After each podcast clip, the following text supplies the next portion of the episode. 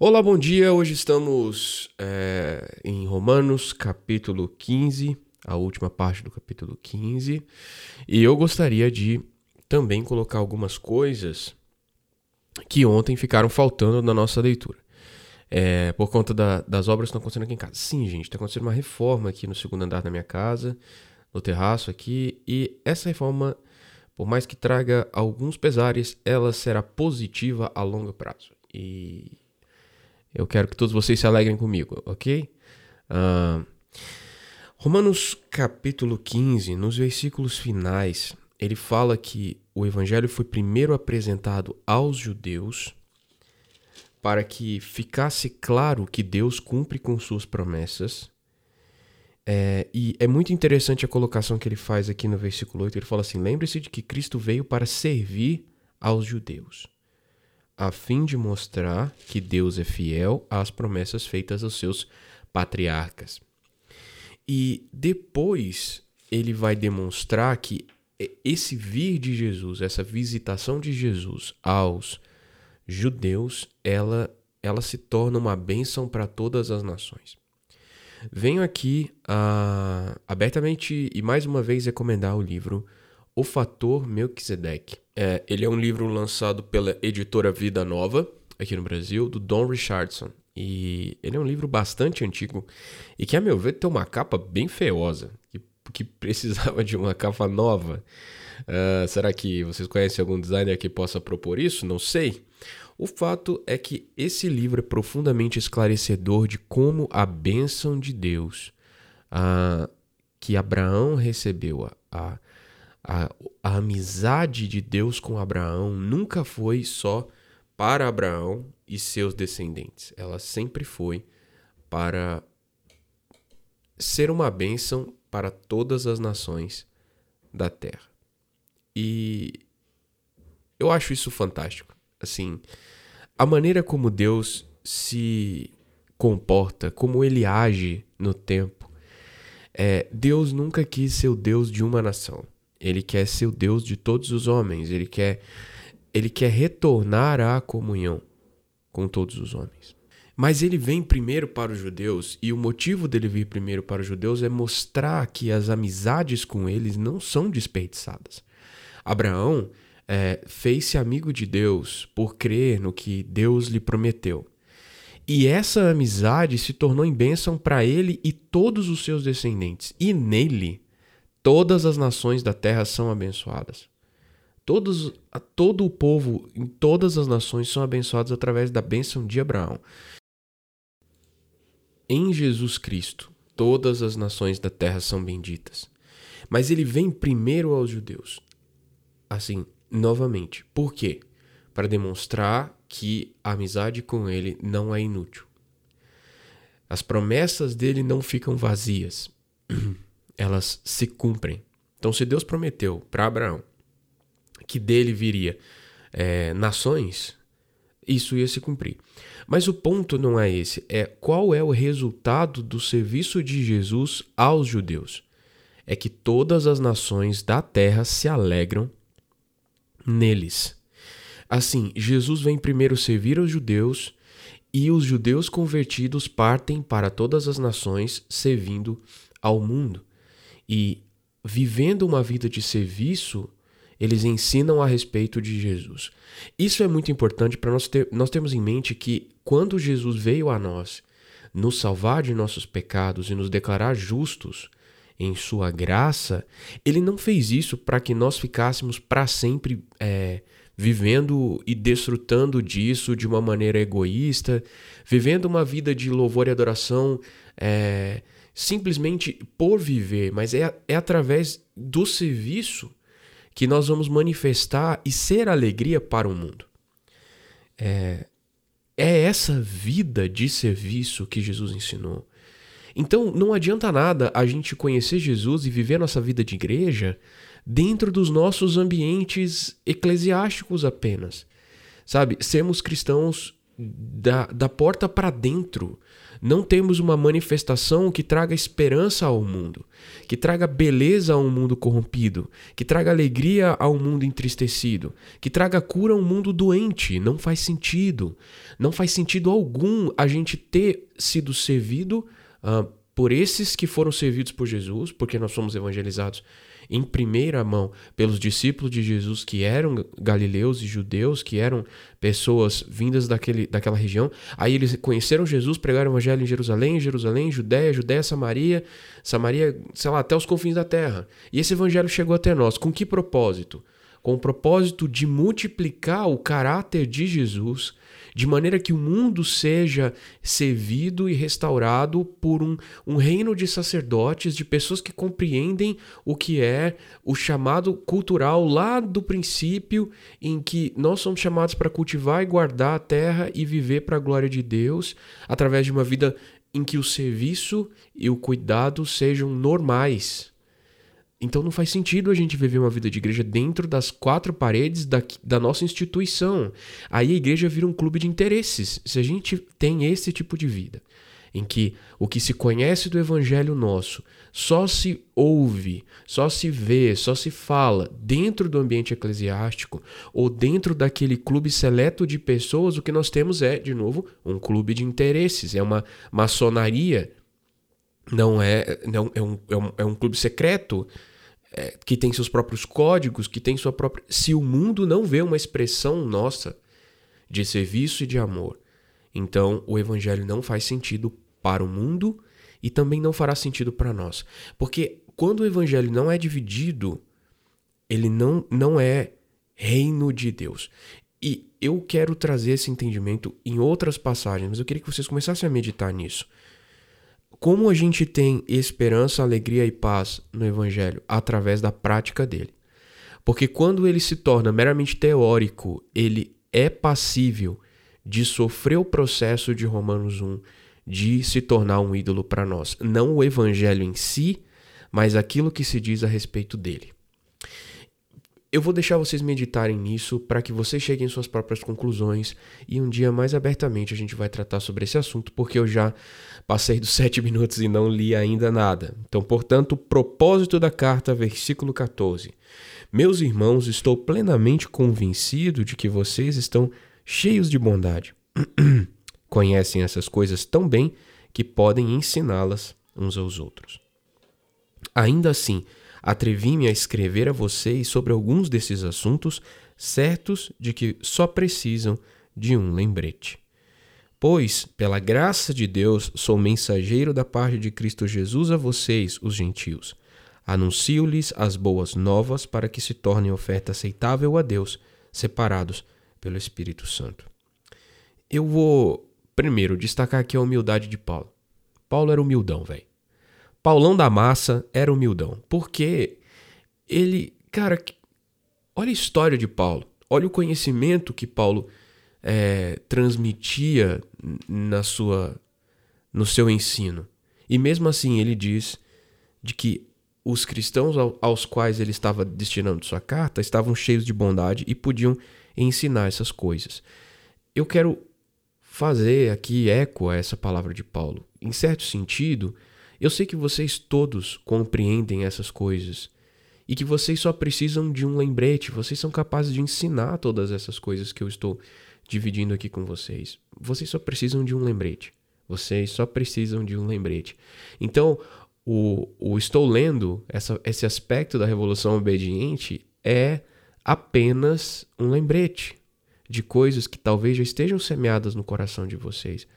Mas guardem esse lembrete da mesma forma que os irmãos da igreja em Roma guardaram é, esses ensinos de Paulo. E eles são úteis para nós até hoje. Graças a Deus. Ainda assim, atrevi-me a escrever a vocês. Cara, uma coisa, uma marca para mim de um verdadeiro mestre das Escrituras é a humildade. Vocês vão ler muitos livros ao longo da vida de vocês. Não deixem de ler os prefácios dos livros alguns aspectos muito importantes uh, do coração do autor não se podem apreender da leitura dos capítulos, porque em geral, muitas vezes, tá? Em geral, os autores na, na leitura, aliás, na redação dos capítulos, eles se tornam didáticos, eles, eles como se eles assumissem uma forma diferente do que eles são de fato, porque eles estão numa postura de ensino. Então, a, se pode ver pouco do coração deles, muitas vezes, tá? Alguns autores são muito mais transparentes nesse sentido. Mas é, quando você lê o prefácio, você busque por, uh, por como é a postura de quem ensina. A postura do verdadeiro mestre nas escrituras é essa aqui. É a postura de se sentir atrevido. Ele está se atrevendo a ensinar o corpo de Cristo. Porque se você for pensar o que Jesus fala, ele fala que o Espírito Santo é quem nos ensina todas as coisas. Nosso verdadeiro mestre é o Consolador, que é o próprio Cristo em, em, em Espírito Santo, entende? É o próprio Cristo que, após a ressurreição, se torna o nosso Consolador e aquele que nos ensina a verdade. O ensinamento que nós recebemos dele, segundo 1 João, uh, não é falso. A unção que dele recebemos é verdadeira e não é falsa, e ela nos ensina todas as coisas. Então, o verdadeiro mestre das Escrituras é o próprio Cristo, que pode ser, eu vou usar essa palavra, mas pode ser acessado por qualquer um de nós ao ler a Bíblia com oração e um espírito de busca. Então, quem é um mero mortal para se atrever a ensinar as Escrituras. Então, nós que nos colocamos como mestres da Escritura, precisamos compreender que nós só estamos apoiando o corpo de Cristo. É um lembrete ao corpo de Cristo. E que quando a gente escreve ou fala alguma coisa a respeito da palavra, é um atrevimento nosso, porque nós estamos, de certa forma, nos metendo no trabalho do Espírito Santo. Mas quando nós somos levados por Ele a falar, então a gente reconhece a, a pequenez da nossa própria pessoa e a grandeza do corpo de Cristo. Isso é uma coisa muito importante. Nós precisamos aprender a reconhecer a grandeza do corpo e a sabedoria do corpo. Um teólogo não é capaz de, de aprender toda a sabedoria da Escritura e muito menos de ensiná-la. Nós precisamos da sabedoria do corpo. Eu preciso da sabedoria de Cristo que está em vocês, a fim de que aquilo que nós estamos construindo seja multiplicado. E quando eu venho ensinar vocês, é na forma de um lembrete. Eu sou um mensageiro de Cristo. Essa postura precisa ser a nossa postura todas as vezes que nós nos atrevemos a ensinar alguma coisa para o corpo de Cristo. Aquele que prega, ele é confrontado pela sua própria mensagem, ele é o que primeiro se sente pequeno diante daquilo que está ensinando. Aquele que ministra é o primeiro a, ser servido por aquilo que ele está ministrando. E uma dificuldade muito grande que eu tenho é quando eu leio as Escrituras e compreendo certas verdades. Eu vivi isso pregando na Contracorrente recentemente, essa, essa mensagem foi marcante por mim. Eu, eu estava dividindo esse momento com alguns irmãos que, inclusive, estão nesse, nesse coletivo. É, e eu estava dividindo com eles as passagens bíblicas que eu estava lendo, eles estavam me ajudando a preparar a mensagem. E o deslumbramento que nós tivemos diante da palavra foi imenso. Foi intenso, foi fantástico. Cada verso parecia que era, era novo. Mas quando eu fui pregar a respeito daquilo, eu não consegui trazer a mesma cor e a mesma vida que eu estava tendo ao, ao ler. E, e, parece que, não que a palavra tenha ficado fraca, ou. Não, não foi isso, mas não é a mesma coisa. Aquilo que nós vemos da escritura é brilhante, colorido e inspirador, e quando a gente vai ensinar, a gente tem que estar tá claro que nós não seremos capazes de ministrar nas mesmas cores que nós vimos, na mesma intensidade que nós vimos. Isso quem faz é o Espírito Santo. É por isso que eu estimulo tanto vocês a, a ter sua própria percepção e a irem às Escrituras com esse coração de busca, porque o que vocês vão ver é, da Escritura é muito mais brilhante por si só. Tudo que vocês aprendem e apreendem na, na leitura uh, de Romanos comigo é parco e, e incolor e insal, in, in, como chama? Ah, é, insosso. É, é, não tem gosto diante da verdadeira sabedoria da Escritura que você obtém ao ler a palavra é, ministrado pelo próprio Espírito Santo. Nunca, nunca, jamais eu vou ser capaz de entregar a vocês aquilo que eu estou vendo e muito menos entregar a vocês aquilo que vocês mesmos verão ao ler a Escritura por si só. Continuando a leitura, ele diz o seguinte: Tenho motivo, portanto, para me entusiasmar com o que Cristo Jesus tem feito por meio de meu serviço a Deus. Eu faço uh, as palavras de Paulo as minhas também. Eu tenho motivo para me entusiasmar. Tenho motivo para me alegrar com o que Cristo Jesus tem feito por meio do meu serviço. No entanto, não ouso me vangloriar de nada, exceto do que Cristo fez por meu intermédio, a fim de conduzir os gentios a Deus, por minha mensagem e pelo meu trabalho. É, essa é a marca do verdadeiro expositor das Escrituras e daquele que compreendeu a revolução obediente. Ele se vangloria do que Cristo fez. E todas as vezes que ele vai falar dele mesmo, ele fala assim: Olha, eu não sou nada, mas Cristo consegue fazer coisas por meio de mim, porque Ele é. Eu não sou, Ele é. E Ele consegue fazer por meio de mim. Não há por que a gente dizer que Cristo não age por nosso intermédio. Sim, Ele age. Mas Ele não age por nossos méritos. E isso é que torna o Evangelho mais fantástico. Ele consegue usar pessoas que antes estavam destinadas à destruição. Ele, ele consegue usar para a glória dele. Ah convencendo-me pelo poder de sinais e maravilhas e pelo poder do Espírito Santo. Assim apresentei plenamente as boas novas de Cristo desde Jerusalém até o Irílico. É, segundo a minha nota, a nota G, é a nota, a, o G fica aqui. Ilírico era uma região situada ao nordeste da Itália. O que Paulo está falando aqui, na verdade, é que a pregação dele, do Evangelho, foi uma pregação que alcançou é, regiões muito distantes. E aqui ele está ecoando aquela ordem de Jesus que aparece em Atos de que eles deveriam pregar Jerusalém, Judéia, Galileia, Samaria e até os confins da terra. Paulo tentou ir até os confins da terra com a sua pregação. É, os confins da terra conhecida naquele momento, certo? Porque, claro, havia seres humanos morando em todas as regiões da terra e o evangelho não chegou te no tempo dos discípulos até as regiões da América, por exemplo, que já era habitada e etc, etc, etc. Não chegou à Austrália, os aborígenes não ouviram o evangelho em hebraico. Eles ouviram muito tempo depois em inglês, né? Mas eu fico muito assim tocado pelo esforço que Paulo fez de apresentar Cristo até os confins da terra. Paulo, o evangelho de Paulo, eu, eu quero falar disso ainda. De novo, eu estou buscando oportunidades na palavra para falar disso. É, Paulo nunca ficou parado. E o estilo de vida de Paulo é profundamente confrontador para nós que estamos com nossos traseiros sentados em cadeiras confortáveis nas nossas igrejas. Sempre me propus a anunciar as boas novas onde o nome de Cristo nunca foi ouvido, para não construir sobre alicerce alheio. Pois, conforme dizem as Escrituras, aos quais ele nunca foi anunciado, verão, e os que nunca ouviram falar dele entenderão.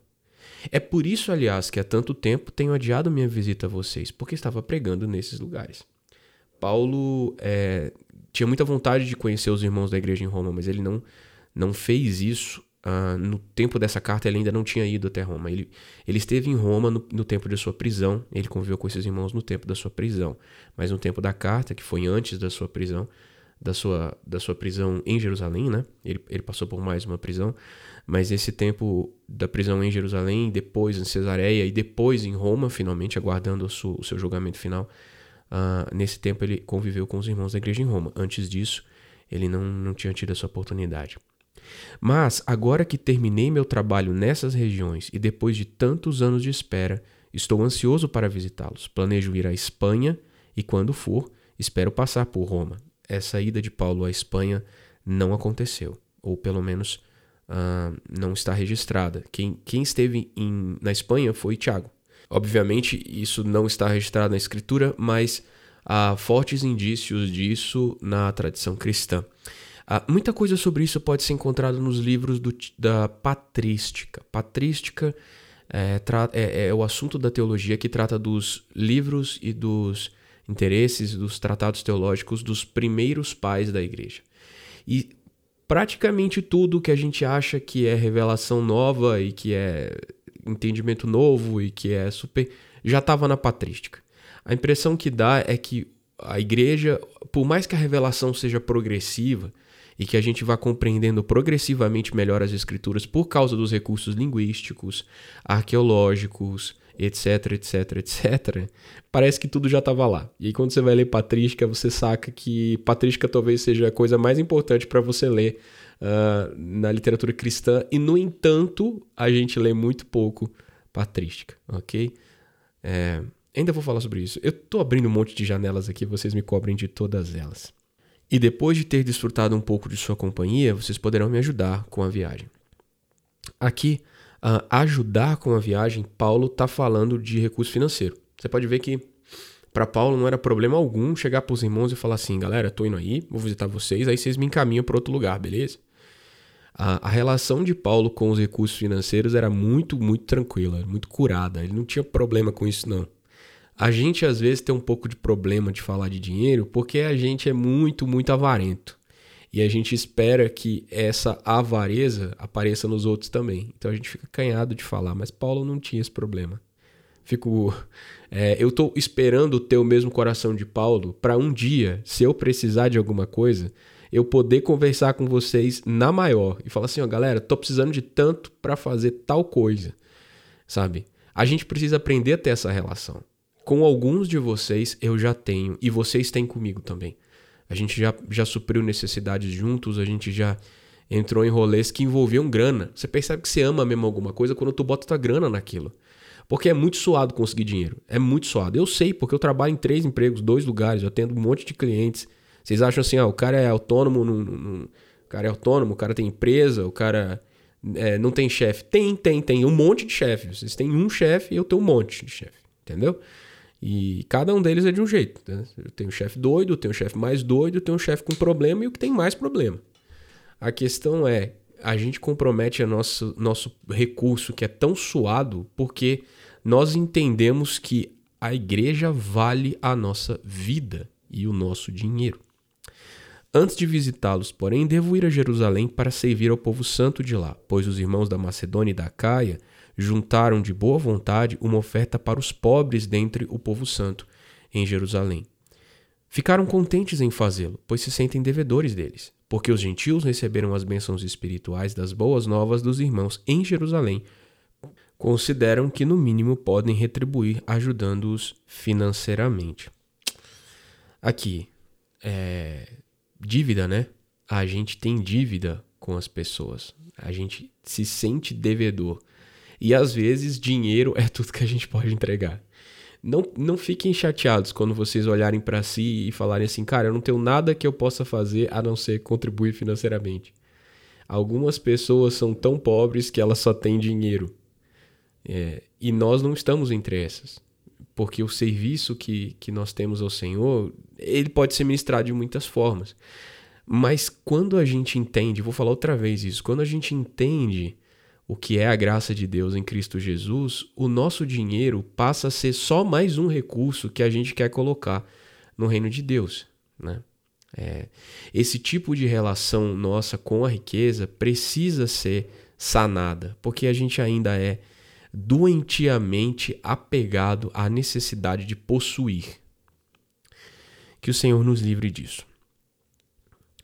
Uh, as, é, há, há, há outra questão importante aqui é, a respeito da pobreza dos irmãos de Jerusalém. É porque o número de crentes em Jerusalém era muito grande e a dificuldade social de ser cristão em Jerusalém também era muito grande.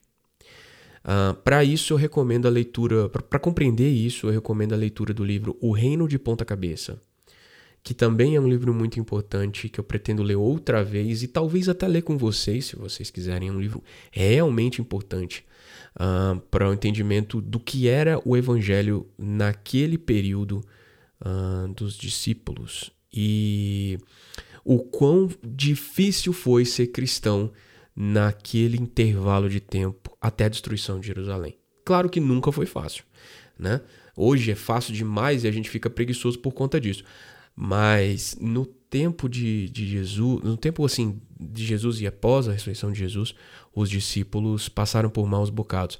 Eles venderam suas posses, aqueles que tinham, e dividiram tudo entre si, porque na verdade já não era possível trabalhar secularmente. Então, os que tinham posses é, vendiam suas posses para poder sustentar o estilo de vida de, dos doze que eram dedicados integralmente à obra e mais todos os outros que não podiam mais cuidar de suas famílias e de suas necessidades. São aqueles que tinham posses iam dividindo. A questão é que em um determinado momento isso se esgotou. Né? Assim que eu tiver entregado o dinheiro e completado essa boa ação dos gentios, irei à Espanha visitando vocês de passagem. Estou certo de que quando for, Cristo abençoará ricamente o nosso tempo juntos. Isso não aconteceu. Quando Paulo foi a Jerusalém, ele foi preso e uma vez preso, ele passou por um tempo preso em Jerusalém, depois um tempo preso em Cesareia, e aí ele foi a Roma, mais preso. Ele ficou preso em uma casa alugada, uh, recebeu os irmãos lá. Ele até esteve em Roma, mas a viagem dele à Espanha é que não aconteceu. Irmãos, peço-lhes em nome de nosso Senhor Jesus Cristo e pelo amor que lhes foi dado pelo Espírito Santo, que se unam a mim em minha luta, orando a Deus em meu favor. Orem para que eu me livre dos que estão na Judéia e que se recusam a crer. Orem também para que o povo santo em Jerusalém se disponha a aceitar a oferta que estou levando. Esse ponto aqui é muito importante, mas eu vou falar dele amanhã, tá bom? Então, pela vontade de Deus, poderei visitar vocês com um coração alegre e teremos um tempo de descanso juntos. Que o Deus que nos dá sua paz esteja com todos vocês. Amém. Uh, amanhã eu vou falar sobre essa questão do povo santo em Jerusalém aceitando a oferta e por que que Paulo se sentia descansando entre os gentios convertidos e não entre os seus irmãos, entre seus compatriotas judeus. A nossa leitura de hoje foi longa, mas foi legal. Obrigado pela companhia. Amo todos vocês em Cristo Jesus.